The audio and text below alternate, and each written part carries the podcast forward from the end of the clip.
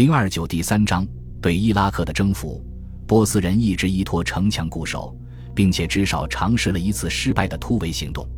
也有记载称，此时仍坐镇底格里斯河东岸主城区的一四四三世前世要求议和，条件是阿拉伯人与波斯人划底格里斯河而治，波斯人保留河流以东的所有土地。但据说阿拉伯方面回应道，除非让阿拉伯人吃到伊弗里敦的蜂蜜伴着库萨的香橼，否则和平绝无可能。也就是说，他们决意征服整个伊拉克和伊朗。第二天，当阿拉伯军又一次前来攻城，用他们的投石机轰炸城墙时，他们发现城池出乎意料的寂静，城垛上也不见人影。原来城墙上只有一个人留了下来。他告诉阿拉伯人说，由于阿拉伯人趾高气扬地拒绝了和平提议，波斯军只好放弃这座城市，撤退到东岸那边去了。于是萨阿德挥兵进入了这座坚固的城池，把这里作为自己的据点。此时，湍急凶险的底格里斯河横在了他们与主城区之间。河上并没有搭建桥梁，人们通常依靠渡船穿越河流。但此时，波斯人已经将所有船只带到了对岸，因此跨河进攻对面的城防非常困难。但萨阿德还是催促军队尝试渡河。他提醒说，在他们身后西边的所有土地都已经被占领了，所以就算战局不利。他们也不必担心后顾之忧。一些当地人给阿拉伯人指出了一片水流平缓而且可以骑马通过的浅滩。于是，一支据说有六十人的先头小队自告奋勇抢先渡河，以确保浅滩能够供大军安全渡过。他们分为两队，一队骑公马，一队骑母马。据说这样能让马匹更加听话。然后他们便跃进了河里，而河岸上还有六百多人等着跟随他们渡河。与此同时，波斯人发现了他们的行动，于是他们也急忙派出骑兵渡河拦截。一场战斗就此在河中央爆发。混战中，阿拉伯将领对士兵大喊着：“用你们的矛，用你们的矛，刺他们的马，看准他们的眼睛刺！”在短兵相接之后，波斯人败退，撤回了对岸。随后，穆斯林军上岸追上了他们。杀死了许多士兵，最终占领了这片浅滩。为了防止敌人重组兵力，大军紧随其后渡过河流。他们骑马破浪，在底格里斯河的深色河面上溅起了层层白色浪花。当这些士兵成密集队行渡河时，他们还在互相聊天，就像在地面上行军一样。波斯人对此十分震惊，因为他们以为阿拉伯人渡河时不可能这样安然。我们能够看出，这些阿拉伯文史料强调了阿拉伯军队的坚韧以及他们的坚强意志，这使他们敢于面对一般军队所不敢直面的风险。前军渡过河流的消息后来传遍了军中。根据一则故事所述，除一人之外，所有穆斯林士兵都渡过了河流。那人从他所骑的栗色母马背上掉了下来。如今我还记忆犹新。故事的叙述者继续道。那匹马自在地甩动鬃毛的样子，幸运的是一位同伴发现了这个遇险的人，于是急忙拍马上前，一把抓住他，一路将他拖到了安全的对岸。这个幸存者对施救者大大赞美了一番。我自己的亲姐妹也生不出你这样的人。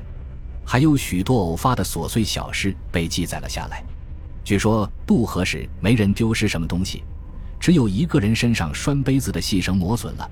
在他渡河时，由于绳子断开，杯子掉进河中被冲走了。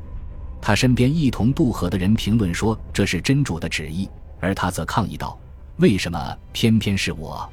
真主才不会从全军所有人中偏偏拿走我唯一的杯子。”当他们到达对岸时，他们遇见了一个先头部队的成员。此时他已经在这里建好了桥头堡。他之前来到河边迎接主力部队第一批士兵上岸时。风和波浪来来回回推动着杯子，最终把它冲到了河滩上。于是这个人用旗枪挑起杯子，把他带回了军队。这时刚好施主认出了这个杯子，于是他便把它要了回来，对他的同伴说：“瞧我说什么来着？”这种小故事不仅仅是有趣的轶事，而且也为后世的穆斯林提供了机会，来纪念他们的祖辈是如何受到真主诱惑的。与此同时，城内的波斯人则准备放弃他们的首都，甚至在阿拉伯军渡河之前，一四四三世就已经送走了自己的家眷。此时，他本人也离开了泰西峰，顺着大路去往伊朗，在霍尔晚与自己的家眷会合。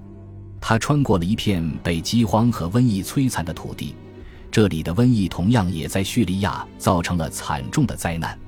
被他留在首都负责守城的臣属似乎失去了抵抗的意志，他们纷纷将那些便于运输的宝贵财物从金库中搬出来，用马和骡子运出城外。波斯的妇女和儿童也被撤离了这里，但他们还是留下了大量衣物和各类珍宝。所有之前他们征用来维持守城战的牛羊和粮食也被留在了城里，但守城战并未如期发生。当阿拉伯军开进东岸几乎已被废弃的城市时，他们只遇到了些微抵抗。在白宫周围，波斯军队做出了短暂抵抗，但很快便被击溃了。然后萨阿德便将这座宫殿当做了自己的大本营，并且下令将霍斯劳拱门作为穆斯林的礼拜场所。早期的清真寺并没有什么装饰，可能只需一个朝向麦加的壁龛、一座宣教台和一座为周五的礼拜讲道准备的讲台就足够了。这座宏伟的拱门很有可能被用作了礼拜广场，与数年后穆斯林在库法和巴士拉建造的新城市中那些清真寺的简朴院落和建筑截然不同。可能是因为这座宏伟建筑很早就被改做了清真寺，它才能一直被保存下来。不仅仅是大拱门被完好无损地保存了下来，那些装饰在这里的石膏雕像也没被毁坏，甚至穆斯林就在他们脚下进行礼拜。然后，阿拉伯人开始分配战利品了。阿拉伯文史料十分乐于描述征服者们瓜分波斯皇帝财宝的盛况。这些记载强调了两点：其一是对比贝都因人的粗糙简朴和波斯宫廷的富裕豪奢。其二，则是在分配战利品时，贝都因人的一丝不苟和实事求是。有记载表明，此时代表波斯皇权的物品也被穆斯林军缴获。根据其中一个版本的故事，当时穆斯林先头部队正沿着通往山区的道路追击波斯败军。当波斯军来到纳赫拉万运河的桥梁上时，与大批过桥的难民拥挤在了一起，一头骡子被挤进了河里。于是，波斯人急忙想方设法把它拖出来。阿拉伯军将领看到了这一场面，并说：“凭真主启示，那头骡子一定很重要。除非那头骡子驮着他们不能放弃的宝物，否则他们不可能会冒着我们的刀剑，下这么大力气把他拖回去。”于是，阿拉伯士兵纷纷下马追击敌人。他们击溃波斯军后，这位将领命令属下把那头驮着包裹的骡子拖到岸上来。